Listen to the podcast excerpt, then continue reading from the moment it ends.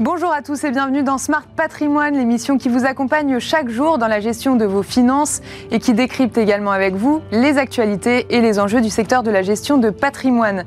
Une émission tous les jours sur Bismart. Et au sommaire de cette édition, nous commencerons avec Investir responsable, le rendez-vous dédié à l'investissement responsable, durable ou à impact de Smart Patrimoine. Nous vous proposons de revoir une interview d'Alexandre Garel, chercheur en finance chez Audencia Business School. Il y a quelques temps, on essayait de savoir si ISR et performance peuvent aller de pair. L'ESG peut-il vraiment être performant ou est-ce plutôt un mirage que font miroiter les fonds? Alexandre Garel avait répondu à toutes ces questions sur notre plateau. Ensuite, dans Enjeu patrimoine, on va se poser ensemble une grande question. Peut-on déshériter ses enfants? Évidemment, ce n'est pas conventionnel, voire immoral et illégal. En France, les enfants sont protégés par la loi des héritiers réservataires, ce qui veut dire que théoriquement, on ne peut pas les déshériter, mais nous allons voir que certains mécanismes peuvent quand même le permettre. Pour répondre à cette question, Gwenola Devalet, notaire associé du service droit patrimonial de la famille chez Haussmann Notaire, et Anaël Habitant Azoulay, avocate en droit de la famille au sein du cabinet d'Armon Avocats et Associés, seront nos invités. Bienvenue à vous tous qui nous rejoignez. Smart Patrimoine, c'est parti.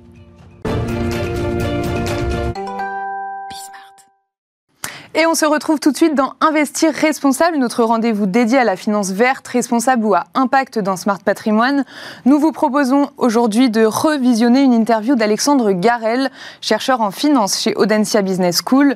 La question qui nous animait était de savoir si ISR et performance peuvent aller de pair ou sont un mirage à long terme.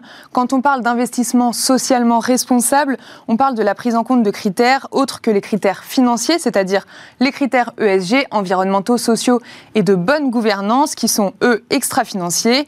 Est-ce que ces critères dégradent la rentabilité des fonds? Est-ce qu'il est vraiment possible de concilier rentabilité et performance et éthique? Alexandre Garel commençait par nous rappeler comment se manifestent les investissements responsables. Regardez. Eh bien, tout à chacun, que ce soit via l'épargne salariale, son plan épargne retraite ou les produits d'assurance vie, euh, on va être amené à être confronté à des produits responsables, puisque d'après la loi Pacte, votre intermédiaire financier doit vous proposer au moins un produit d'investissement responsable. Donc c'est la façon dont ça, ça se manifeste et ça peut prendre plusieurs formes. Quelles sont les grandes catégories quand on parle d'ISR? Alors vous avez euh, les fonds ESG, donc qui utilisent des critères environnementaux, sociaux ou de gouvernance pour surpondérer certaines actions dans leur portefeuille. Vous avez des fonds d'exclusion qui vont euh, sortir du portefeuille des secteurs UG non responsables. Vous avez des fonds plus thématiques qui, par exemple, vont investir dans les entreprises bas carbone. Et vous avez aussi des fonds à impact qui vont délivrer de la performance extra-financière mesurable et vous avez même des fonds solidaires où un pourcentage euh, de l'argent qui est dans le fonds va être consacré à des structures solidaires qui ont pour but, par exemple, la réinsertion sociale, mais pas de délivrer du rendement. Est-ce que vous pourriez nous redéfinir la notion de performance en finance, Alexandre? Bah, C'est très important pour pouvoir parler de la performance des fonds responsables. Alors, euh, je vais commencer par quelque chose d'assez classique. Ce qui importe pour un portefeuille, c'est le couple rendement-risque. Donc, on cherche à avoir le plus grand rendement possible pour un risque le plus faible possible. Et typiquement, une façon d'y parvenir, c'est d'avoir un portefeuille très diversifié. Donc, à l'échelle française, c'est d'investir dans l'ensemble des actions disponibles sur le marché français. On va obtenir le rendement moyen de ce marché pour un risque minime, puisqu'on va éliminer les risques spécifiques à certains secteurs ou certaines entreprises. On sera seulement exposé au risque de marché.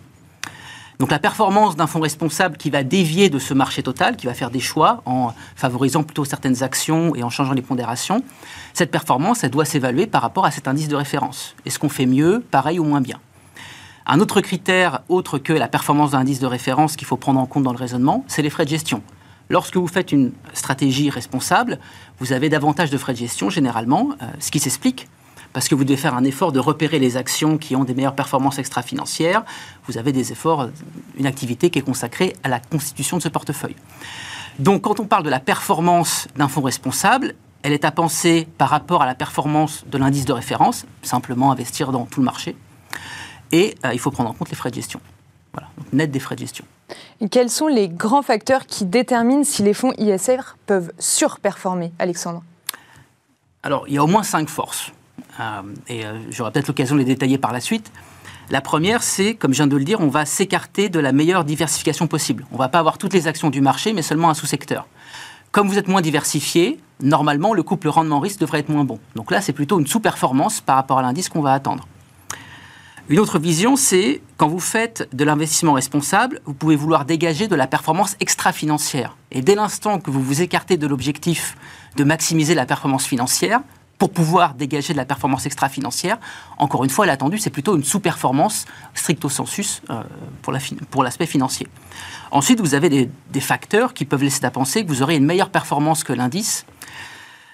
Il y en a un qui est la prise de risque. On peut imaginer que si vous avez dans votre portefeuille seulement des entreprises responsables, elles sont moins exposées à des risques grandissants, des risques environnementaux, des risques de changement de régulation, des risques de réputation, de controverses en termes de gouvernance de l'entreprise, en termes de bien-être des salariés. Voilà, votre portefeuille, potentiellement, il est moins exposé à ces risques. Donc, si vous maintenez un rendement égal à l'indice de référence, vous aurez moins de risques, vous avez un meilleur rendement risque euh, que l'indice, euh, donc une surperformance. Et vous avez au moins deux autres critères qui sont, euh, vous êtes plus résilient en temps de crise, parce que comme vous êtes une entreprise responsable et comme vous avez un portefeuille d'entreprises responsables, vous avez plutôt des investisseurs de long terme, vous avez plutôt des clients plus fidèles, des fournisseurs plus fidèles, des employés plus fidèles. Donc en temps de crise, vous devriez avoir une chute moins forte du cours de bourse. C'est un autre argument. Et le dernier, c'est les fondamentaux. L'idée, c'est que quand on fait des paris sur, sur les critères extra-financiers, fondamentalement, on va choisir des entreprises qui ont des meilleurs fondamentaux. Euh, un exemple, ça peut être la capacité par rapport aux concurrents, à créer des produits et services responsables les premiers, ce qui va permettre de capter une clientèle, d'avoir des produits avec des marges plus fortes sur ce nouveau secteur des produits responsables. Euh, c'est un exemple parmi d'autres. Est-ce que l'ISR réduit, selon vous, les opportunités d'investissement? Les critères ESG, euh, e est-ce qu'ils constituent, est-ce qu'ils peuvent constituer un frein à la rentabilité, euh, Alexandre c'est une très bonne question. C'est la question de la composition euh, d'un portefeuille, responsable. Donc mécaniquement, si on suit une logique qui, qui, surpondère des entreprises avec des bonnes notations extra-financières ou qui exclut des secteurs non responsables, on va se retrouver avec une composition spécifique qui n'est pas celle du marché. Et donc une façon de comprendre la performance de ce portefeuille spécifique, c'est de comprendre en quoi il diverge euh, de l'indice de référence et en quoi cette divergence peut expliquer la performance. Donc typiquement aujourd'hui un fonds responsable, dans les années précédentes, il avait plus de valeur technologique et plus de valeur dite de croissance. Donc c'est des entreprises qui ont une forte valeur de marché par rapport à leurs fondamentaux. Et aussi les fonds responsables tendent à avoir moins de pétrolières, moins d'industries lourdes, euh, et plus et, moins pardon de titres de valeur, c'est-à-dire de titres dont la valeur de marché est faible par rapport aux fondamentaux. Une fois qu'on a compris ça, on peut expliquer beaucoup de la performance passée observée des, fonds responsables. Pendant le Covid, ces fonds-là vont plutôt surperformer. Pourquoi? Parce que les valeurs technologiques surperformaient. Et par contre, par exemple, l'aviation sous-performait. Et l'aviation tend à être moins représentée dans les fonds responsables. Et récemment, par contre, on comprend très bien la moindre performance des fonds responsables. Pourquoi? Au moins trois critères explosion de la bulle technologique, euh, valorisation à la hausse de l'armement, qui est souvent exclu, et bien sûr, valorisation à la hausse des pétrolières et des gazières, qui aussi tendent à être plus exclus ou moins pondérés dans les portefeuilles responsables. Donc en fait, à partir de la composition qui est spécifique à ces fonds responsables et des divergences par rapport à l'indice de référence, on peut comprendre les écarts de performance observés. Vous parliez de surperformance euh, il y a un instant. Est-ce qu'on peut générer de la surperformance en investissant dans des thématiques ESG Voilà, donc là, outre les effets de composition, c'est la croyance que fondamentalement, les entreprises qui ont des meilleures notes extra-financières seraient meilleures que celles qui ont des moins bonnes notes extra-financières. Et donc là, on revient au point que j'ai, mentionné brièvement auparavant. Il y a la notion de risque. Voilà, typiquement, est-ce que si aujourd'hui j'ai un portefeuille responsable, j'ai vraiment des entreprises où il y a un moindre risque euh, d'action illégale, de corruption, euh, de, violation des, droits humains, euh, de mauvais management des employés, de management toxique, de harcèlement? Voilà, c'est ça qu'il faut définir. Et si c'est vraiment le cas, bah, ce pari peut être gagnant dans une société où ces risques sont grandissants et le marché réagit de plus en plus négativement euh, à, l'apparition d'une controverse environnementale ou sociale dans une entreprise. Donc ça, c'est un des points. Les autres points, c'est la résilience pendant les crises. Ça a été observé pendant la crise des subprimes. Les portefeuilles responsables ont mieux performé à ce moment-là. Pendant la période du Covid, on a aussi une meilleure performance relative des fonds responsables, notamment ceux qui ont une grande dimension environnementale. Maintenant, dans la crise actuelle, euh, qu'il soit de l'inflation ou de la guerre en Ukraine, on n'observe pas. Donc cette résilience pendant les crises, elle semble quand même être spécifique à deux crises par rapport aux trois que je viens de mentionner. Et enfin, il y a l'idée que intrinsèquement, une entreprise qui est responsable, qui fait des services et des produits responsables, donc on va vraiment jusqu'au bout de la démarche, elle va capter un marché qui est grandissant par rapport à ses concurrents, et donc sur le long terme, elle va faire plus de profit. Mais encore une fois, ce qui est sous-jacent à cet argument, c'est qu'il y a une vraie démarche responsable. Donc on va au-delà de la note, il faut vraiment qu'il y ait une démarche qui se traduise par des produits et des services spécifiques. Et devrait-on euh, plutôt s'attendre à sacrifier un rendement financier pour un rendement extra-financier alors? Mais Ça, c'est un peu l'origine quand même de la démarche de la finance durable. C'est l'idée que euh, si, les si on a des clients et des investisseurs qui, outre du rendement financier, veulent du rendement extra-financier, on va pouvoir, par la finance, transformer les comportements et récompenser les, comportements vertueux. Mais dès l'instant que vous avez un fonds, typiquement un fonds à impact, qui délivre de la performance extra-financière, c'est-à-dire un bénéfice environnemental ou social quantifiable, donc une réduction d'émissions données, un nombre d'emplois locaux préservés par exemple, ben, il est évident que si vos entreprises ont fait un effort pour atteindre ces objectifs-là, elles n'ont pas consacré euh, cet argent pour maximiser le profit. Donc nécessairement, si vous voulez un rendement extra-financier, ça va être au prix euh, d'un rendement financier. Donc là, c'est l'idée que si on va jusqu'en boutique et vraiment voir des résultats, nécessairement, vous allez accepter, et c'est aussi le but de la démarche, un, moindre rendement financier. Et vous le retrouvez par exemple sur les obligations vertes et sur les obligations soutenables. Euh, en tant que prêteur, vous allez avoir un moindre rendement de votre capital parce que soit il est fléché vers un projet vert, soit il est conditionné à, à l'atteinte d'objectifs environnementaux ou sociaux. Alors pour conclure, Alexandre, et selon vous, est-ce que l'ESG peut-il vraiment être performant? Alors, avec tout ce que j'ai dit, on voit bien que la réponse qui va pas forcément vous satisfaire, c'est que ça dépend. Ça dépend de la catégorie de fonds. Euh, ça dépend si on veut qu'il y ait une vraie performance extra-financière qui aille de pair avec notre investissement. Et ça dépend surtout des paris qu'on fait sur le long terme. C'est-à-dire que si, encore une fois, on a une approche qui exclut euh, les entreprises qui ont une forte empreinte carbone, le pari implicite, c'est qu'un jour, les actifs fossiles vont être très fortement dévalorisés parce que la régulation adviendra, parce que sociétalement, ce sera plus euh, possible d'avoir euh, ces actifs fossiles. Mais c'est le pari qu'on fait. Donc l'idée, pour avoir une vision sur la performance de long terme, c'est d'expliciter les paris de long terme que l'on fait. Et voilà, c'était Alexandre Garel, chercheur en finance chez Audencia Business School, qui revenait sur le plateau de Smart Patrimoine sur cette grande question ISR et performance sont-ils un mirage à long terme? Et quant à nous, on se retrouve tout de suite dans Enjeu Patrimoine. Et on se retrouve tout de suite dans Enjeu patrimoine. Et aujourd'hui, la question qui nous anime, c'est peut-on déshériter ses enfants? Évidemment, déshériter ses enfants n'est pas conventionnel, voire même complètement immoral ou illégal.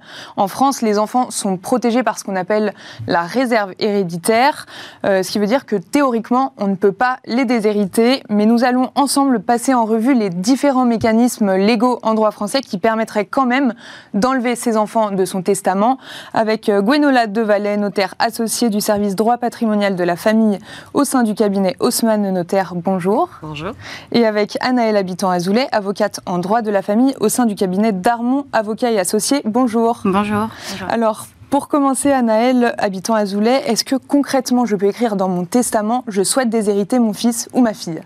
Alors, dans l'absolu, oui, parce qu'on a une liberté testamentaire euh, et puis on a une liberté de rédaction surtout.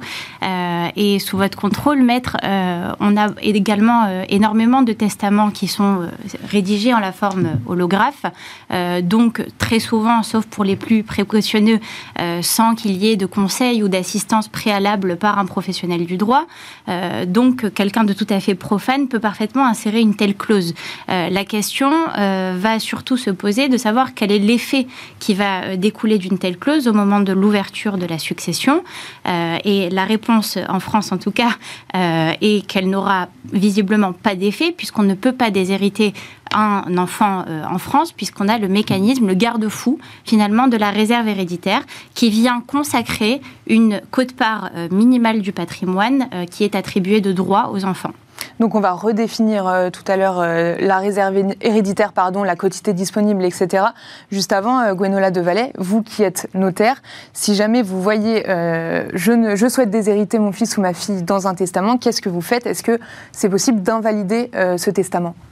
Alors ce testament sera réputé non écrit. Je ne pourrai pas exécuter, faire exécuter les dispositions testamentaires, puisque, euh, comme l'a dit Anaël, effectivement, euh, je devrais euh, considérer que cet enfant ne peut recevoir moins que sa part de réserve héréditaire. Donc je ne pourrai pas l'exécuter dans le cadre de la succession.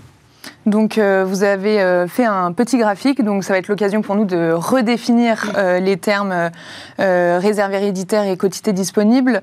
donc selon le nombre d'enfants dans la fratrie, est-ce que vous pourriez, Gwenola de Vallée, nous détailler ce qu'est la réserve héréditaire et ensuite ce qu'est la quotité disponible? Alors la réserve héréditaire, c'est la part octroyée aux descendants dans la succession du défunt. si le défunt laisse un héritier, la réserve héréditaire est de la moitié de sa succession. Si le défunt laisse deux héritiers, la réserve héréditaire est des deux tiers de sa succession. Et si le défunt laisse trois héritiers ou plus, la réserve héréditaire représente les trois quarts de la succession. Donc la réserve héréditaire ne reprend pas euh, l'intégralité du patrimoine du défunt. Le reste, euh, c'est la quotité disponible. Donc si le défunt laisse un enfant, la quotité disponible est de la moitié. Si le défunt laisse deux enfants, la quotité disponible est d'un tiers. Et si le défunt laisse trois enfants, et plus, la quotité disponible est d'un quart. Donc je vous propose qu'on parte euh, sur le cas d'une succession avec plusieurs enfants. Euh, si on ne peut pas euh, déshériter euh, à proprement parler, on peut peut-être favoriser l'un ou plusieurs des enfants au détriment de l'autre, Anaël, habitant Azoulay Oui, alors on peut parfaitement favoriser un ou plusieurs enfants au détriment des autres, soit par des donations qui sont faites entre vifs, hein, hors par successorale, pour ne pas que ce soit rapportable, ou dans le cadre de succession, par la rédaction d'un testament. il faut toujours garder à l'esprit qu'on a cette réserve héréditaire qui, comme l'expliquait notre cher maître, euh, ne peut pas euh, être euh, finalement absorbé par ces libéralités-là et donc les expose à un risque de réduction si toutefois on, s'apercevait que la réserve héréditaire était absorbée soit pour partie, soit totalement. C'est une action qui est ouverte aux héritiers qui s'estiment lésés et qui vise finalement à les réintégrer ou à obtenir une indemnité de réduction en fonction des tiers à qui elles sont consenties. Vous êtes d'accord, Gwenola Oui, tout à fait, c'est exactement ça. Est-ce que euh, si on imagine, euh, Gwenola de Valais, qu'une euh, personne qui souhaite déshériter ses enfants souscrive une assurance vie et que du coup elle ne mette pas ses enfants dans les bénéficiaires, qu'est-ce qui se passerait lors de la succession? Alors tout d'abord, le souscripteur a la liberté de choisir le bénéficiaire de son contrat d'assurance vie. Euh, c'est l'article L132.12 du Code des assurances qui prévoit que euh, les contrats d'assurance vie sont hors succession. Donc ils ne sont pas pris en compte pour le calcul de la réserve et de la quotité disponible. Bien sûr, il y a des garde-fous, c'est-à-dire qu'une euh, personne qui souscrirait un contrat et injecterait 95% par exemple de son patrimoine et qu'il n'y aurait plus rien au moment de, enfin restant pardon au moment de la souscription, il s'expose à ce que les enfants, les enfants pardon, intentent une action, puisque euh, les, ils pourraient considérer que les primes sont manifestement excessives et demander la réintégration pour le calcul de la quotité disponible et de la réserve héréditaire. Donc ça, c'est s'ils ne sont pas bénéficiaires euh, sur l'assurance vie. Exactement. Euh, Anaël, habitant à Zoulet, si jamais la personne donne tout son argent à des associations, par exemple de son vivant, s'il ne reste plus rien à léguer, est-ce que l'enfant, il est de fait déshérité? De fait, oui, mais euh, il est protégé néanmoins par sa réserve héréditaire et donc euh, l'action en réduction lui est ouverte, même à l'égard d'une association, en sachant que de toute façon, toutes les donations qui sont consenties à des associations sont forcément enregistrées, donc très facilement retraçables. Et en fait, ce qui va se passer au moment du décès, c'est qu'on va reconstituer le patrimoine du défunt tel qu'il existe au jour du décès et tel qu'il aurait existé si ces donations n'avaient pas été consenties, pour pouvoir calculer euh, d'une part la réserve héréditaire des enfants sur ce patrimoine et d'autre part la quotité disponible. Et si on s'aperçoit qu'on n'est pas dans les proportions légalement prévues, à ce moment-là, une association est susceptible de devoir verser une indemnité de réduction au profit des héritiers lésés. Donc en fait, ça, deviendrait la réserve héréditaire qui leur reviendrait de droit euh, pour la succession. Tout à fait. Est-ce que vous avez déjà eu connaissance de tel cas euh, euh pas directement vis-à-vis des associations, mais à l'égard de tiers, euh, oui, très souvent, surtout quand on est dans le cadre de familles recomposées euh, et qu'on cherche à protéger notamment le, conjoint survivant. C'est quelque chose qu'on voit assez régulièrement. Parce que comment ça se passe dans le cadre de familles recomposées, justement, euh, avec d'autres enfants et un autre conjoint? Alors, le conjoint survivant a de toute façon des droits concurrents euh, qui sont protégés par la loi euh, et euh, il intervient finalement en indivision très souvent avec les enfants issus soit du deuxième lit, soit du premier lit.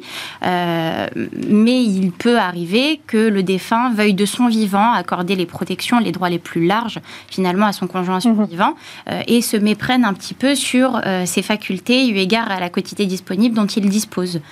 donc c'est toujours le même système qui est l'action en réduction. D'accord. Euh, Gwenola de Valais, est-ce qu'on peut utiliser le présent d'usage pour faire un cadeau pendant le vivant à un enfant plutôt qu'à un autre pour donc en favoriser un? Oui, tout à fait. Le présent d'usage, alors c'est un outil qui est assez efficace puisque il ne rentre pas, sous réserve de respecter certaines conditions, dans le cadre des donations. Donc euh, c'est un cadeau qui est réalisé généralement à l'occasion d'un événement particulier, familial ou social, fiançailles, anniversaire, euh, l'obtention d'un diplôme par exemple, et puis on, on, fait un cadeau à une date bien déterminée à un de ses enfants, et ça ne rentre pas dans le cadre des donations, donc ce n'est pas rapportable à la succession. Comme l'a indiqué Annelle, on n'en tient pas compte au moment du règlement de la succession. Ce n'est pas réductible, c'est-à-dire qu'on n'a pas à indemniser ses cohéritiers au titre des cadeaux que l'on a reçus. Et ça ne rentre pas en compte euh, fiscalement mm. dans le calcul de l'abattement dont dispose chaque enfant. Le plus connu, c'est celui de 100 000 euros mm-hmm. qui se reconstitue tous les 15 ans. Vous souhaitez réagir, Anaëlle Non, c'est exactement ça. D'accord. Euh, est-ce qu'on peut... Alors, on a parlé donc du présent d'usage, mais il y a aussi, euh, comme vous l'avez dit, les mécanismes de donation du, vivant. Du vivant pardon. Euh, vous avez d'autres exemples de donation pour favoriser un, un des enfants, Gwenola de Vallée bah, On pourrait envisager qu'une personne souhaite léguer à l'un de ses enfants la quotité disponible. Mhm. Comme ça, la réserve serait préservée, mais ce serait un moyen d'avantager un des enfants. Par exemple, vous avez deux enfants, chaque enfant a le droit à un tiers au titre de la réserve héréditaire et pourrait ensuite recevoir un tiers au titre de la quotité disponible. Je vous propose qu'on parle un petit peu euh, du viager qui pourrait être euh, utilisé comme une euh, technique pour déshériter volontairement son fils ou sa fille. Est-ce que vous pourriez nous expliquer un petit peu, Anaël, habitant à Zoulet, le viager, comment ça fonctionne et dans quel cas ça pourrait déshériter du coup son enfant? Oui, alors le viager, c'est une vente qui va intervenir donc du vivant du, du, défunt au profit d'un tiers. alors on, peut distinguer un, viager libre euh, dans lequel il va céder finalement tous ses droits et le transfert de propriété finalement va opérer dès l'instant où le viager est signé, ou un viager occupé, auquel cas il va y avoir un démembrement de propriété, c'est-à-dire qu'il va conserver dans ce cas un droit d'usage et d'habitation sur le bien à titre viager, donc jusqu'à son décès, euh, finalement la nue propriété sera attribuée euh, à l'acquéreur. et ce n'est finalement qu'au jour du décès que euh, usufruit et pleine propriété finalement vont se réunir sur la tête de l'acquéreur et donc le patrimoine euh, du défunt ne sera pas constitué du bien qui a été cédé mhm. en viager. Donc finalement c'est un moyen euh, un petit peu caché euh, de, pouvoir contourner cette interdiction euh, aujourd'hui légale qui est de déshériter un enfant, puisque le patrimoine va être vidé de sa substance en ce qui concerne le bien cédé à titre de viager. Ça veut dire qu'en en fait, si on a un seul bien immobilier et qu'on le met en vente en viager, là, il n'y aura plus rien pour le reste des, des enfants, en fait, Gwenola de Vallée. Effectivement, la personne qui cède son bien en viager n'a aucune obligation de faire intervenir ses enfants à cette vente, de demander leur autorisation. Il y a quand même des critères qui sont très importants dans le viager. Tout d'abord, la personne qui cède doit avoir toutes ses capacités hein, mentales et intellectuelles pour, pour le faire. Donc, c'est ne pas être, par exemple, sous tutelle ou sous, sous curatelle, pardon. Mhm. Et il y a un caractère très important qui est le caractère imprévisible, c'est-à-dire que on ne peut pas spéculer euh, sur une opération en viager si on a connaissance, par exemple, que la personne est très malade mhm. ou que voilà, elle va décéder euh, très rapidement. Euh, j'aimerais bien aussi qu'on parle, Anaël habitant à Zoulet, d'un enfant qui serait jugé indigne. comment un enfant est jugé indigne et dans ce cas-là, est-ce qu'on peut déshériter cet enfant, Anaël, euh, habitant Azoulay? Oui, alors l'indignité successorale, c'est un procédé légal qui va effectivement conduire finalement un enfant à être déchu de tous ses droits en qualité d'héritier dans la succession d'un parent à l'égard de qui il aura commis des faits graves. Donc on a des cas euh, d'indignité euh, automatique hein, qui sont listés à l'article 726 du Code civil notamment. Lorsqu'un enfant a été condamné en tant qu'auteur ou complice d'ailleurs à une peine criminelle, donc supérieur à 10 ans euh, pour avoir euh, commis ou tenté de commettre un homicide à l'égard de son parent euh, ou avoir commis des violences ayant entraîné la mort, peu importe son intention de la donner ou pas, mhm. il va être jugé comme indigne de façon automatique sans que les cohéritiers n'aient besoin de faire une quelconque formalité à part en justifier, forcément auprès du notaire, mhm. pour pouvoir lui retirer cette qualité. on a également des cas d'indignité facultative. ce sont toujours des faits graves, mais qui le sont un petit peu moins. On parle notamment d'un de, faux témoignage ou d'une dénonciation calomnieuse ou d'une non-assistance à personne en danger, ou même encore d'une condamnation à une peine correctionnelle, donc inférieure à 10 ans, pour les mêmes faits euh, dont je vous ai parlé. Toujours à euh, l'égard de ses parents? Toujours à l'égard du parent décédé. Euh, et dans ce cas-là, c'est une indemnité facultative qui peut être invoquée par les cohéritiers devant le tribunal dans les six mois qui suivent le décès ou dans les six mois qui suivent la condamnation si celle-ci est postérieure. Est-ce que vous avez déjà euh, accompagné des cas concrets, Anaël Habitant Azoulay, d'enfants jugés indignes? Alors, euh, des procédures qui ont abouti à une indignité, non, parce que euh, il y a également un, tempérament qui est intéressant dans, ce domaine-là.